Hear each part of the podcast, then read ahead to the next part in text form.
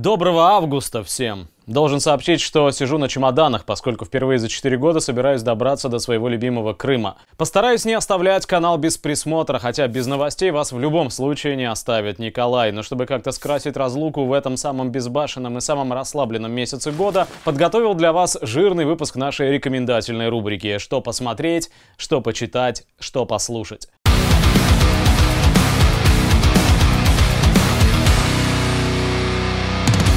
Почему жирный? Потому что говорить я сегодня буду о сериалах, то есть о том, в чем ни бельмеса не соображаю, поскольку с сериалами я знаком примерно так же, как племена Амазонии с платформой TikTok.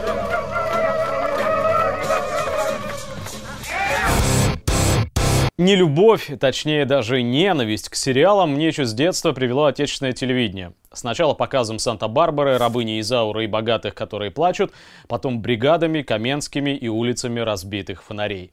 В общем, я ушел в своеобразный затвор и был готов отстреливаться от каждого, кто постучится ко мне с любыми сериалами, будь то «Игры престолов» или «Докторы Хаусы». Но, как это нередко бывает, я ошибался – Поскольку шляпу не ношу, есть мне нечего, а значит просто признаюсь, бывают, бывают сериалы, достойные внимания, не просто сжигающие по из вашей без того не очень длинной жизни, но дающие кое-что взамен, ставящие актуальные проблемы. Наконец-то. Добро пожаловать.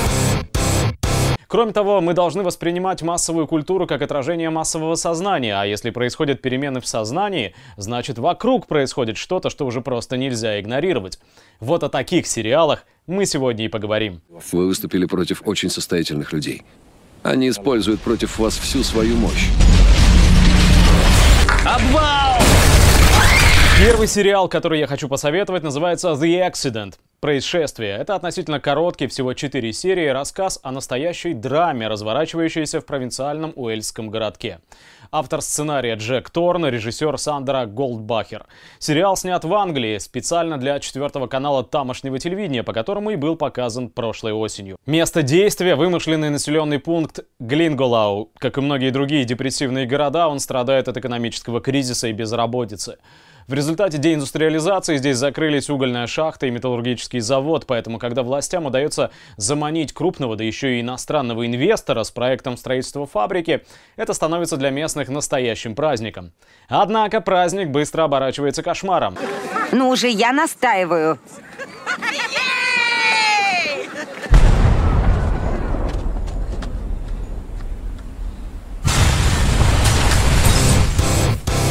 В результате за внешним спокойствием и холодными европейскими пейзажами открывается настоящая бездна низменных страстей, сталкивающих соседей и родственников друг с другом, а все население Глингалау с хозяевами корпорации и ее вице-президентом, старейшей стервой по имени Харриет. Каждая серия открывает новые омерзительные подробности мира, где каждый за себя и все жрут всех.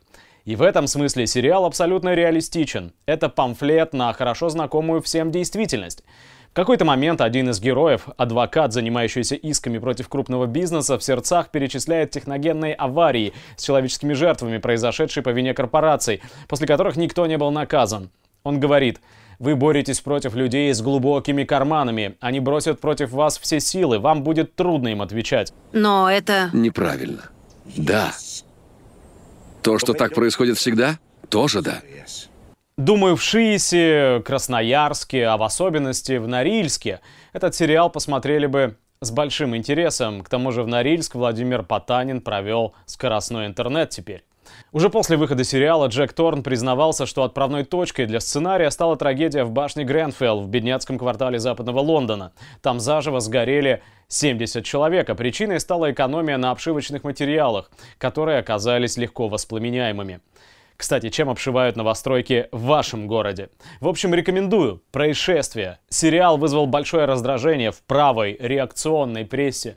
Рупор консерваторов The Telegraph, в народе иногда называемая The Torygraph, поставила ему единицу по пятибальной шкале. Интересно, что скажете вы? Эстафету от англичан перехватывают французы. Там, где по улицам ходят желтые жилеты, жизнь тоже прорубает себе дорогу в мир сериалов. Нечеловеческие ресурсы, inhuman resources, Это если по-английски на Netflix. Шестисерийная история о противоборстве безработного и транснациональной компании, сочетающая в себе элементы триллера, детектива и, конечно же, драмы. Главный герой Алан Диламбр – очень знакомый типаж для нас, только что переживших пенсионную реформу. Достигнув 60, он понимает, что оказался никому не нужен. Последнюю работу на складе автозапчастей он теряет потому, что, не выдержав издевательств, избивает начальника.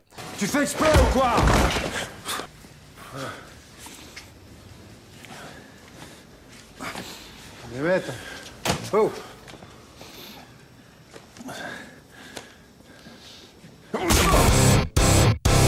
Наш интерес подстегивает и то, что роль Дюламбра досталась очень знаменитому французу, футболисту и скандалисту Эрику Даниэлю Пьеру Кантане.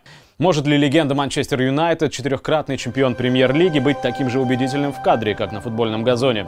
Мне показалось, что да. Центральная линия сериала «Любовь Деламра» к его семье и к жене Николь. А интрига завязана так, что против этой любви играет решительно все. Стараясь сохранить свой мир, маленький французский человек Несмотря на габариты Кантаны, внушительные габариты, воплощает он хорошо знакомый нам по урокам литературы образ маленького человека. Так вот, сумеет ли маленький человек победить огромный враждебный мир? Сможет ли он выйти триумфатором из противоборства с богатейшей и могущественной корпорацией Эксия во главе с мерзавцем-олигархом Дорфманом, который хочет использовать его в темную? С наемниками, с преступными кланами и с уголовниками в этой битве кто победит? В конце концов, с государством, возвышающимся над всем. Сумеет ли Диламбр защитить любовь? Достоин ли герой сочувствия? На эти вопросы вы не ответите до самых финальных титров. Этому сериалу можно предъявить множество претензий. Например, потому что главным событием становится инсценировка Дорфмана с захватом заложников. Кстати, навеяна реальной инсценировкой, устроенной в 2005 году французским телевидением для подъема рейтингов. А за кадром при этом остается судьба обреченных на увольнение сотрудников корпорации. Но, как говорил известный человек с пятном на лбу, имеем то, что имеем. Давайте довольствоваться малым и делиться впечатлениями в комментариях.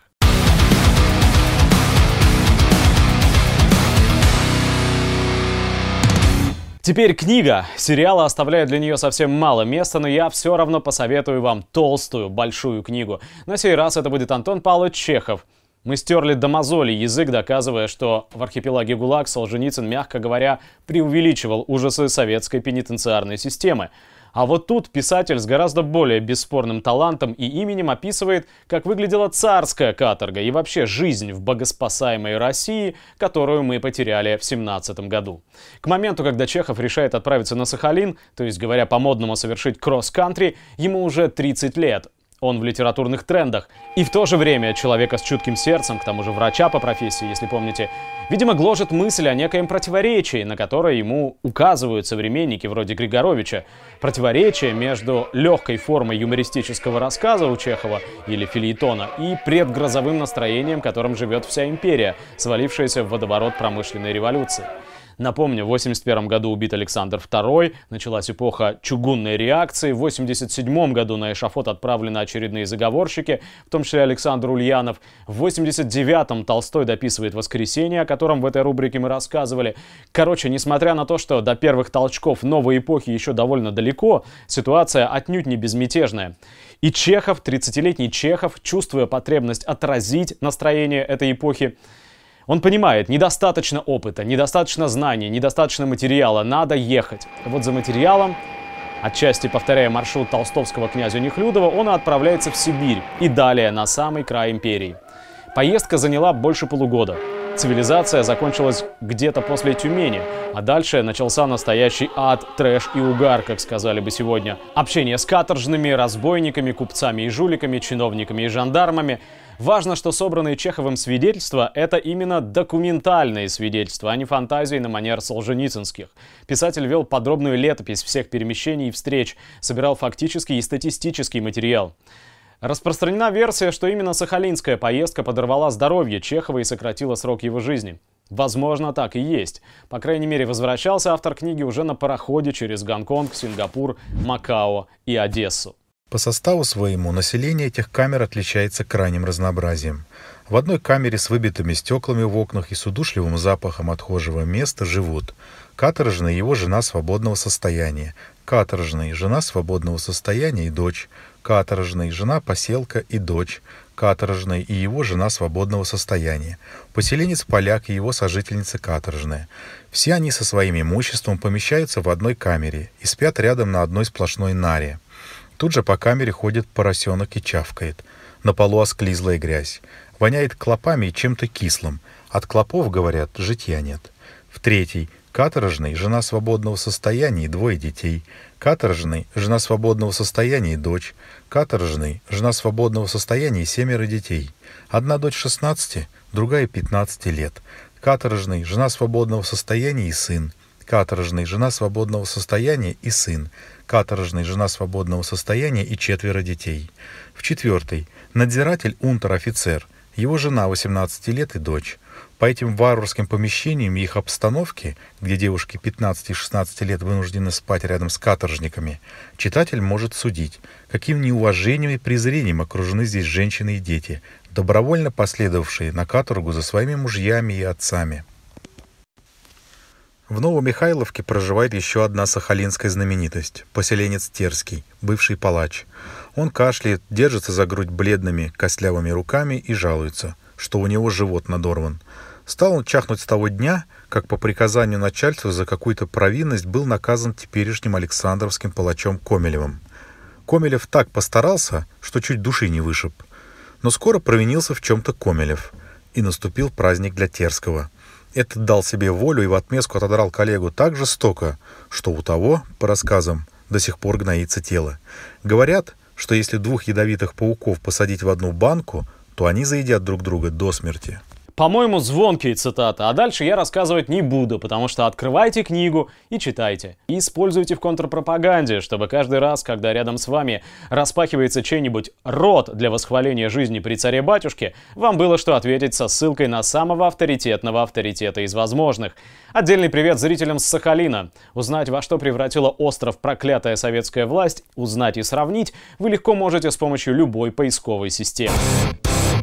Ну а слушать сегодня мы с вами будем одну из самых известных в мире протестных песен. Группа Foo Fighters, честно скажу, никогда мне особенно не нравилась. Малолетнему, но многолетнему фанату Нирваны очень трудно было представить, что барабанщик Дэйв Гролл может создать что-то стоящее на руинах команды, сделавшей когда-то модными одежду из помойки и звуки из мусорного бака.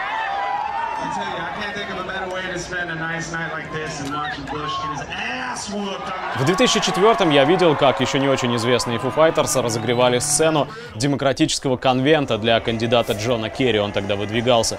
И выглядело, на мой взгляд, это примерно так же, как чуть позже Шевчук и Бона на одной сцене с Медведевым. Вообще, рокеры, да и любые музыканты, да и любые актеры — это по всему миру, не только у нас.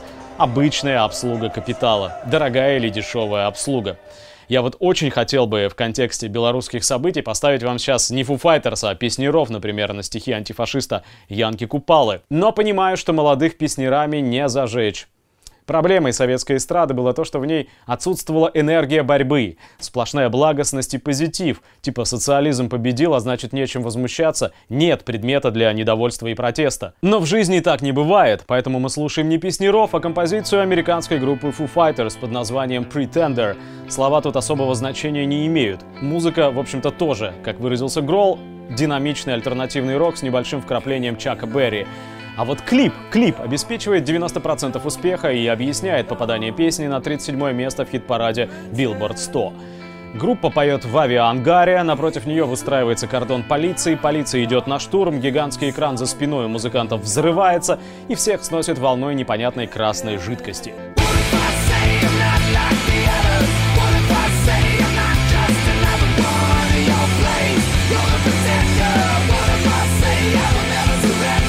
Каждый сам додумает, что это за жидкость и какой смысл вкладывали создатели в песню. В принципе, это очень напоминает весь сегодняшний протест пока. Ярко, красочно, энергично, но непонятно, кто, куда, зачем. Однако именно этому ярко, красочно и энергично у клипмейкеров группы Foo Fighters, мне кажется, нужно учиться. Поэтому мы посмотрим ее сегодня, а песнеров я послушаю сам, когда буду двигаться по трассе М4 в направлении Крыма. Спасибо, что смотрели, подписывайтесь, распространяйте. До скорой встречи!